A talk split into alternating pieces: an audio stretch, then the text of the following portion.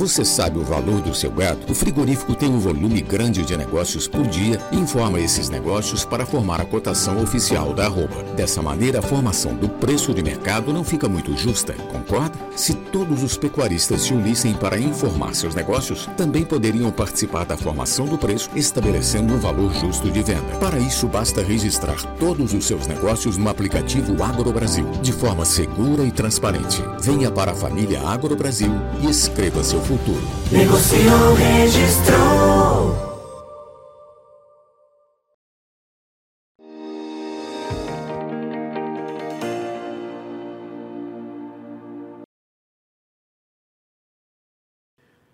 Olá, sejam todos muito bem-vindos. Estamos iniciando nosso tradicional boletim de mercado do boi, analisando aí o que está acontecendo na semana, mas trazendo as expectativas também para o que pode acontecer no curto prazo, no médio prazo e no longo prazo em relação à precificação da arroba. E alguns componentes precisam ser colocados em discussão para a gente entender ah, como é que eh, esses componentes podem influenciar na formação de preços.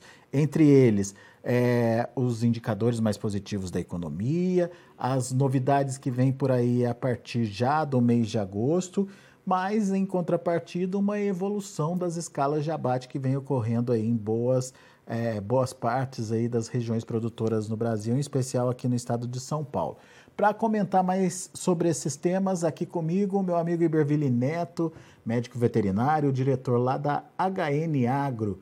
Seja bem-vindo, meu caro. Muito obrigado por nos ajudar a entender a dinâmica de precificação e comercialização aí da arroba uh, no mercado de uma forma geral. A gente tem uma semana que a gente esperava ser decisiva para a gente entender um pouquinho da movimentação aí dos preços é, não evoluiu tão rápido quanto a gente imaginava, mas ainda tem esperança, Iberville? Seja bem-vindo, meu caro.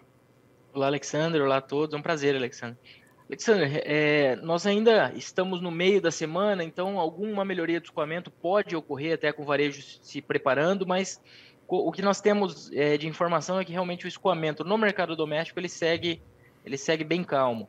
Então, consequentemente, é, é possível que o varejo também trabalhe é, sem formação de estoques maiores, trabalhe só naquela recomposição de estoques, dada essa situação aí de, de escoamento lento no mercado doméstico. É, e aí depois nós já entramos na, em agosto, efetivamente, pagamento de salários, aí essa, essa carne saindo no, no varejo, ele deve vir se, se, se reestocar, né, se comprar para repor esses estoques, e aí nós temos aquela questão de pagamento desse auxílio Brasil é, com esses 200 reais adicionais, que deve começar a ocorrer dia 9, e depois o Dia dos Pais. É, o Dia dos Pais não é um dia tão bom quanto o Dia das Mães ou quanto o final de ano, então nós temos aí na ordem é, o final de ano como melhor período de escoamento de carne, seguido pelo Dia das Mães. O Dia dos Pais já é uma data um pouco, um pouco menos relevante, mas é uma data importante também. Então é um, é um ponto aí que deve ajudar nesse escoamento. Muito bem, então por enquanto a oferta está acontecendo. Os frigoríficos têm conseguido alongar as escalas aí e da mesma forma é, a necessidade de recomposição dos estoques de carne é, não é aquela necessidade imediata. Então a gente tem que esperar para ver o que, que vai acontecer. É isso, Ibervini? Exatamente, Alexandre. A gente tem um, um cenário de, de oferta é, atípico para essa época, né? Normalmente essa época o mercado já deu uma enxugada, então nós temos muito provavelmente relacionado àquela atratividade do confinamento que ocorreu lá em abril, que a gente comentou na semana passada. É, então esse gado chegando, ele tem mantido as escalas é, confortáveis e os frigoríficos vendo esse escoamento lento no mercado doméstico têm aproveitado para baixar os preços e aproveitado entre aspas também porque é, eles têm oferta de gado para isso e eles estão encontrando dificuldade no, do outro lado, né? Quem está realmente nadando de braçada são os frigoríficos que trabalham com o mercado externo, porque nós seguimos aí com bons preços e bons volumes exportados, frente agora a preços no mercado doméstico é, cedendo um pouco. Então, mesmo que o ágio do boi China esteja é, em algum, segundo algumas fontes até tenha aumentado, a gente observe esses valores máximos continuando ocorrendo, é, eles já ocorrem em cima de uma base aí de boi, boi comum menor. Então a gente está está observando realmente uma melhoria dessa, dessa margem aí da indústria que manda, manda carne para fora, pensando principalmente na, na China. Legal, daqui a pouco a gente fala dos números das exportações, mas já que você tocou é, na, é, na informação da precificação aí, qual é o preço que você trabalha para boi comum e boi China? E depois o tamanho das escalas. Que tamanho é esse que dá esse, essa tranquilidade para os frigoríficos nesse momento, Iberville?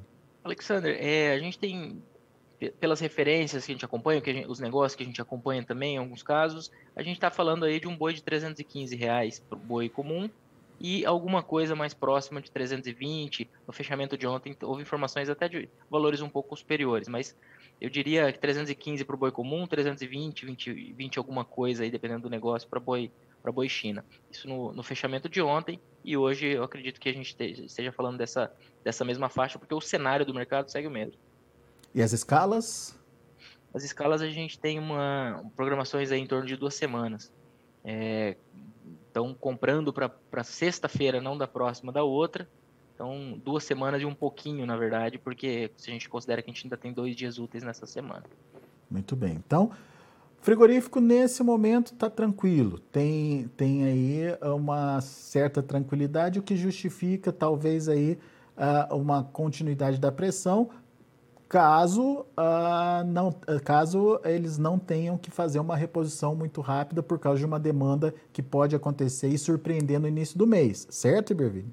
Isso, Alexandre. Tem, a gente tem que sempre lembrar que os frigoríficos eles costumam trabalhar com. É, é, padrão da indústria frigorífica trabalhar com nível de ociosidade, eles tentam sempre diminuir isso por questões operacionais, mas eu, é, em momentos de dificuldade de escoamento, é, como o, o atual, geralmente as escalas, as programações têm um pouco mais de espaço. Então, vamos dizer, caso haja um, enxugamento é, positivo ou acima das expectativas, normalmente existe espaço para que esse grado saia um pouco antes ou para o frigorífico buscar gado para ir colocando nessas programações, mesmo que é, em tese a gente já esteja falando de duas semanas compradas, né? Muito então esse, é, existe normalmente na, na, operação da indústria espaço para ir colocando gado caso haja necessidade e dependendo da movimentação isso pode ajudar um pouco a, a sustentar esse mercado, a firmar um pouco. A gente não eu não não não está apostando muito nesse nesse consumo súbito a ponto de uhum. gerar toda essa alteração de, de, de, cenário, mas a gente tem só fazer essa ponderação que é, não é que não cabe gado nessas duas semanas aí daqui adiante, né? Boa, Iberville. Agora, meu caro, a gente tem que entender também essa movimentação diferenciada de frigorífico exportador para frigorífico de mercado interno. O exportador ele está é, é, tá fazendo a diferença aí porque a exportação está evoluindo bem. É essa a constatação? Dá para a gente afirmar isso? Isso, é, Alexandre. É, a gente teve agora no acumulado dos 16 primeiros dias de julho um aumento de 7,7% no volume na comparação com o mesmo período do ano passado. É, foram 8,1 mil toneladas de média diária e um preço médio de 6,6 mil dólares por tonelada, um aumento de 22% na comparação com o mesmo período do ano passado. Então, quando a gente considera aí patamar de câmbio, além desses preços em dólares é, em elevação, a gente tem uma situação é, bem interessante, muito interessante para o frigorífico que, que manda a carne lá para fora. E Inclusive em faturamento, né? Inclusive faturamento. Faturamento em dólares ele aumentou 31% na comparação com o mesmo período do ano passado, a média diária em dólares. A gente tem mandado para fora aí nesses primeiros 16 dias de julho 53,6 milhões é, de dólares por dia em carne bovina. Números impressionantes, 31% de aumento no faturamento, 7, quase 8% de aumento no volume exportado isso comparando com o mesmo período do ano passado, Ibervini? Isso, isso comparando com o mesmo período do ano passado. Que é um indicativo positivo, né? Afinal de contas, é, já, já, já vínhamos fazendo esse aumento relativo aí mês a mês já, né? Sim, é, no, nós temos observado, é, a, a, eu tô, tava na manga aqui, no primeiro semestre, o que, que a gente teve? A gente teve um aumento de 26,7% no volume exportado, na comparação com o mesmo período do ano passado, um preço médio em dólares 26% superior e uma receita 60% superior em dólares.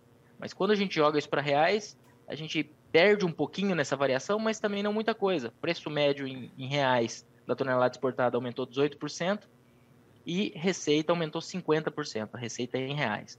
Como o boi não aumentou 50% do ano passado para cá, isso dá um exemplo de como a situação está tá interessante para quem manda carne para fora.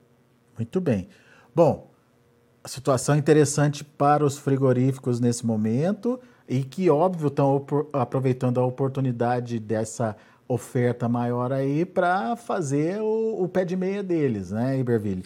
Agora, para o produtor, para o pecuarista, ele tem alguma mudança no custo de produção dele? Ele tem é, uma relação de troca mais favorável quando é, combina aí, por exemplo, com o milho?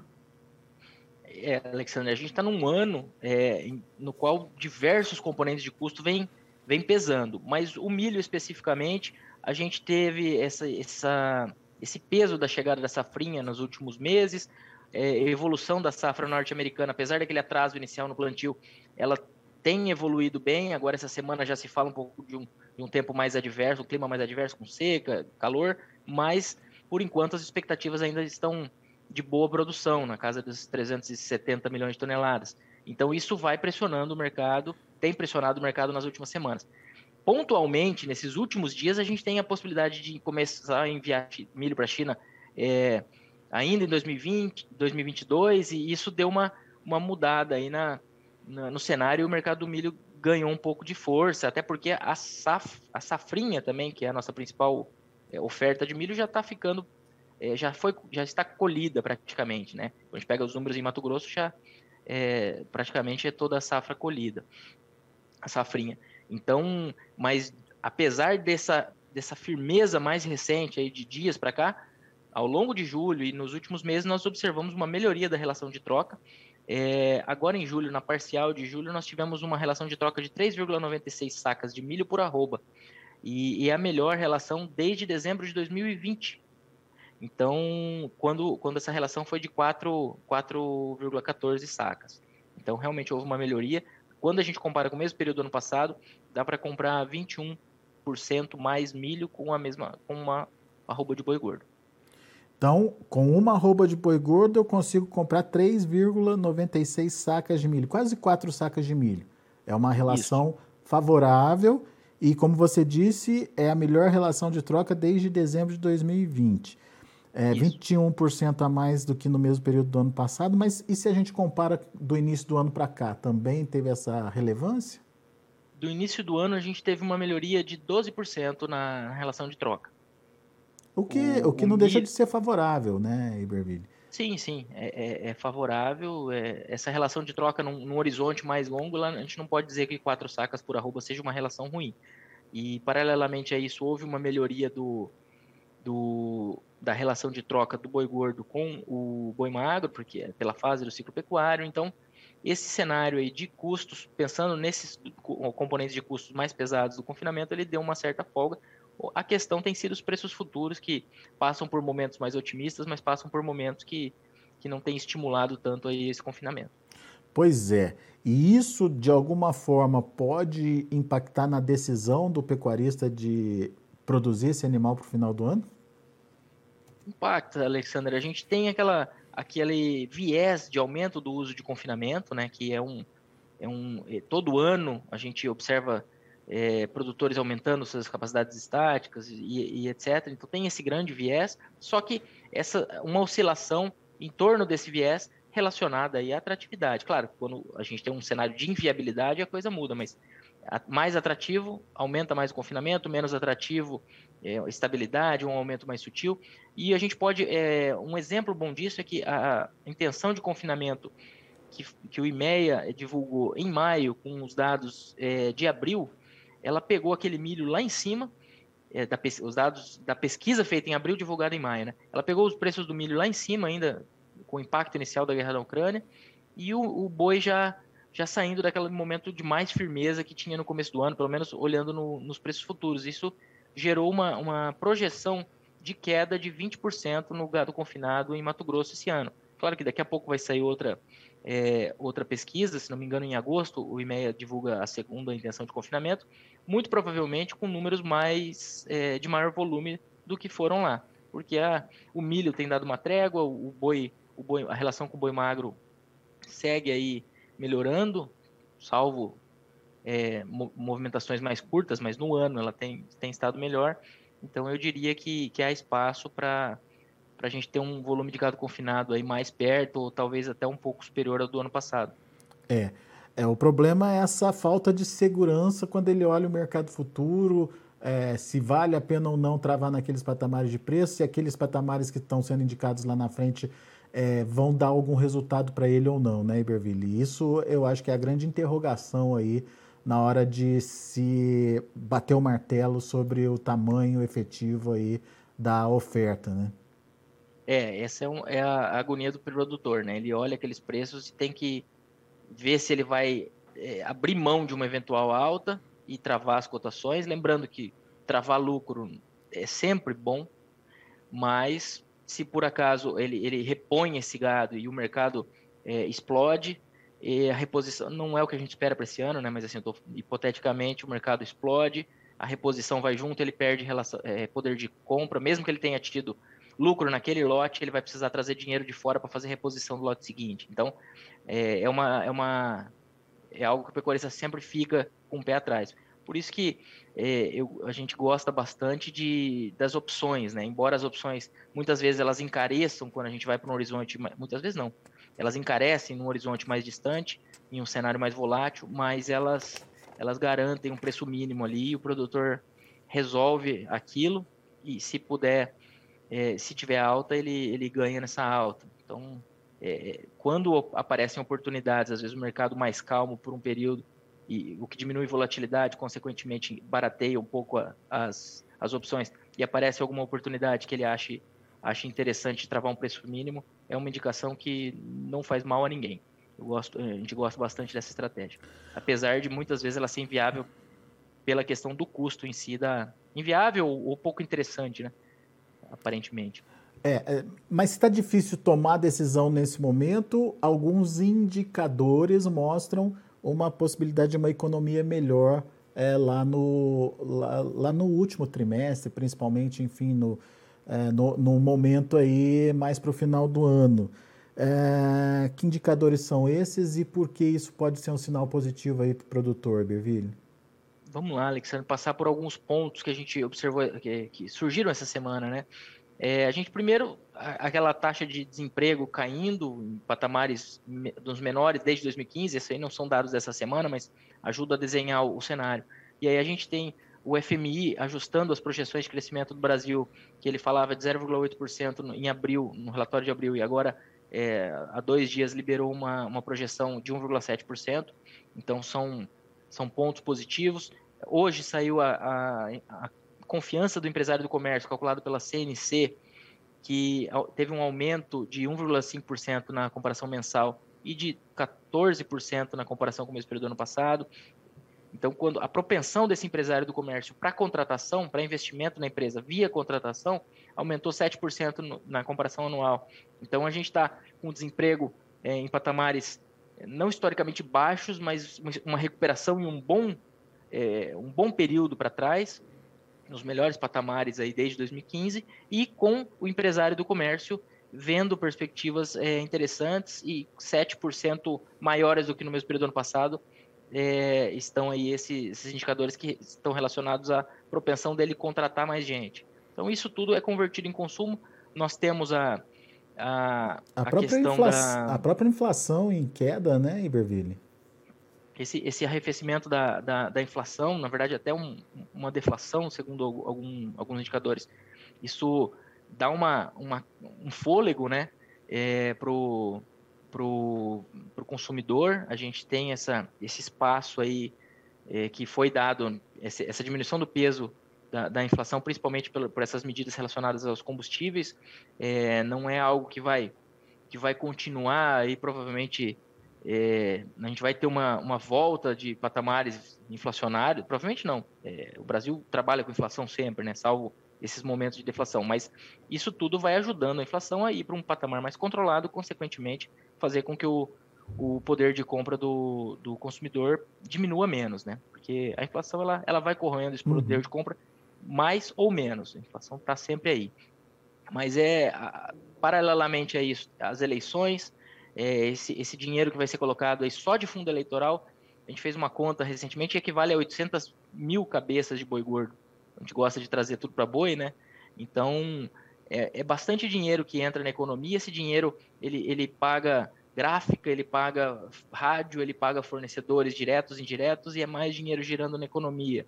É, não que seja a melhor utilização do dinheiro, uma campanha eleitoral, mas é dinheiro que, em última instância, acaba gerando consumo de diversas formas, incluindo a nossa proteína de, de origem animal aí. É óbvio que a gente entende que não é a carne de boi a prioridade de quem vai receber ali o salário depois de ficar muito tempo desempregado, tem que pagar as dívidas, é, começa a optar por proteínas mais baratas, mas já é um alento para que essa demanda volte a, a, a se firmar é, ao longo do tempo, né, Iberville? Perfeito, Alexander. Bem, bem a gente estava até ponderando isso e eu concordo plenamente com essa, essa tua consideração. É, quem está recebendo esse auxílio muito provavelmente não vai ser esse dinheiro que vai entrar para a carne bovina, né? Vai entrar para umas proteínas mais baratas no primeiro momento. É, só, e, e, isso, só que esse dinheiro acaba entrando na economia. Então, às vezes, quem está tá vendendo outros serviços, outros produtos que essa população que está recebendo esse auxílio passa a ter acesso, melhora um pouquinho a sua receita, melhora um pouquinho o seu consumo e assim por diante. Não necessariamente é, é, um, é uma via direta, mas é, nós temos aí essa, esse dinheiro entrando na economia que ajuda direta ou indiretamente. E depois, pensando na Copa do Mundo, a gente tem dois jogos na primeira fase às quatro da tarde do final de uma quinta-feira e do final de uma sexta-feira. É, churrasquinho, final do ano. Churrasquinho na laje, né? acaba acaba acaba influenciando né? um jogo de Copa do Mundo, mesmo que a seleção já tenha sido mais foco da, das atenções do brasileiro, um jogo às quatro da tarde numa sexta-feira, para quem pode, claro, sempre lembrando da situação econômica, mas quem pode vai vai acender o, o carvão. É isso aí. Grande Bervilho, meu amigo, obrigado. É, obrigado mais uma vez por estar aqui com a gente, nos ajudar a entender aí o mercado do boi. Volte sempre, viu? Obrigado, Alexandre. Um abraço e até mais. Valeu, grande abraço. Tá aí Iberville Neto, HN Agro, aqui com a gente no Notícias Agrícolas, sempre trazendo uma novidade, sempre trazendo uma informação diferenciada aí para as nossas análises. Dessa vez, essa relação de troca que o Iberville trouxe aí da arroba do boi com o milho. Uma relação de troca que é a melhor, segundo as contas de Iberville, desde dezembro de 2020. Com uma arroba de boi, é possível comprar quase quatro sacas de milho nesse é, nesse momento, é, uma relação 21% menor, melhor do que no mesmo período do ano passado e 12% melhor quando comparado ao início do ano. Então, tem aí assim uma diminuição no, no, nos custos, enfim, uma relação mais favorável para o pecuarista, que está só em dúvida em relação ao preço no mercado futuro. E é por isso que a gente vai dar uma olhada no que está acontecendo lá na Bolsa agora. Agosto está marcando 318 reais, uma queda de 0,92%. Setembro, R$ 320,50, caindo 0,74%. Outubro, R$ 324,05, recuando 0,69%. E o novembro, R$ 325,20, queda de 0,69%. O indicador CPEA fechou ontem a R$ 322,75 uma alta até expressiva de 2,2%, é, desculpe, uma queda até expressiva de 2,2%, trazendo aí é, uma expectativa um pouco mais é, pessimista para a precificação da arroba. Muito bem, são esses os números do mercado do boi. A gente vai ficando por aqui. Eu agradeço muito a sua atenção e a sua audiência. Notícias Agrícolas, 25 anos ao lado do produtor rural. Participe das nossas mídias sociais no Facebook Notícias Agrícolas, no Instagram, arroba Notícias Agrícolas e em nosso Twitter, arroba Notiagre. E para assistir todos os nossos vídeos, se inscreva no YouTube e na Twitch Notícias Agrícolas Oficial.